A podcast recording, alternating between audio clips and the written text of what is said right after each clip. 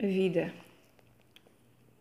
A vida, as suas perdas os seus ganhos, a sua mais perfeita imprecisão, os dias que contam quando não se espera, o atraso na preocupação dos teus olhos e as nuvens que caíram mais depressa nessa tarde, o círculo das relações a abrir-se para dentro e para fora dos sentidos que nada têm a ver com círculos, quadrados, retângulos as linhas retas e paralelas que se cruzam com as linhas da mão.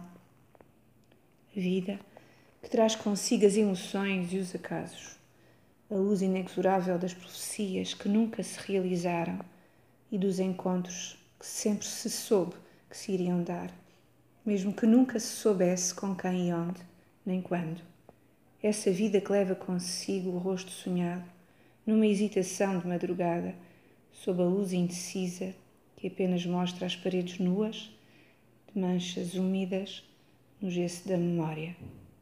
A vida feita dos seus corpos obscuros e das suas palavras próximas.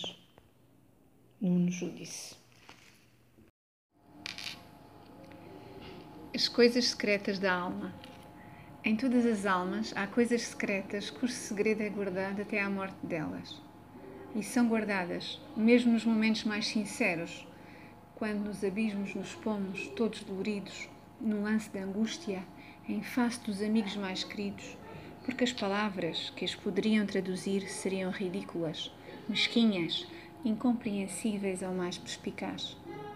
Estas coisas são materialmente impossíveis de serem ditas. A própria natureza as encerrou, não permitindo que a garganta humana pudesse arranjar sons para as exprimir apenas sons para as caricaturar. E como essas ideias entranhas são as coisas que mais estimamos, falta-nos sempre a coragem de as caricaturar. Daqui os isolados que todos nós, os homens, somos. Duas almas que se compreendam inteiramente, que se conheçam, que saibam mutuamente tudo quanto nelas vive, não existem, nem poderiam existir. No dia em que se compreendessem totalmente, ó oh ideal dos amorosos, eu tenho a certeza que se fundiriam numa só e os corpos morreriam. Mário de Sá Carneiro, em cartas a Fernando Pessoa. Cicatriz.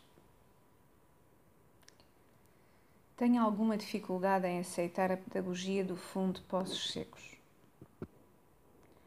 A porradaria na fronha ensina coisas, é verdade, e algumas delas bem necessárias mas há um volume de dificuldade ou dor pessoal que corrói qualquer fundação, por muito que a reconstrução seja competente.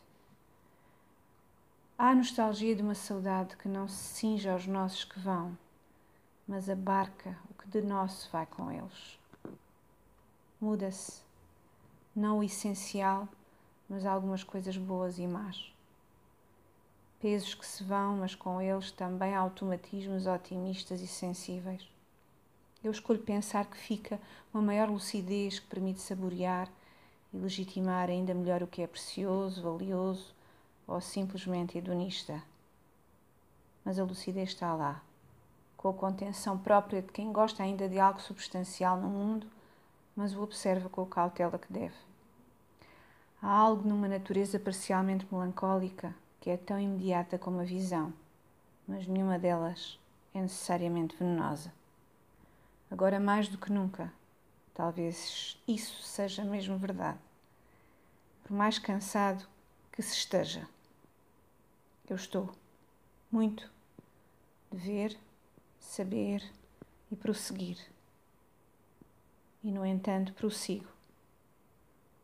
A gratidão ainda é um antiveneno.